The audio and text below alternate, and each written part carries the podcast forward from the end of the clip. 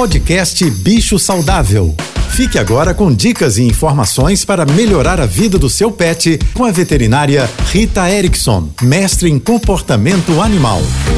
Olá, boa tarde a todos, espero que estejam bem. Durante essa semana, eu estou falando um pouquinho sobre os sentidos dos cães e gatos, como são diferentes dos nossos e como isso interfere na percepção do mundo por eles.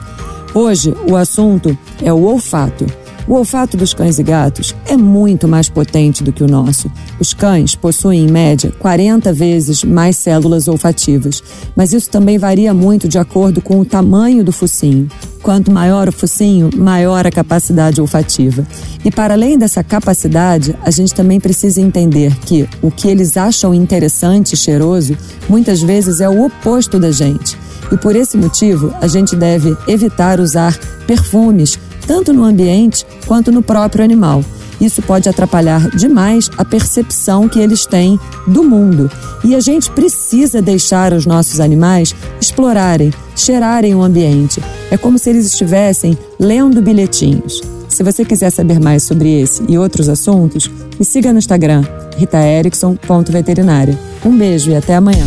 Você ouviu o podcast Bicho Saudável.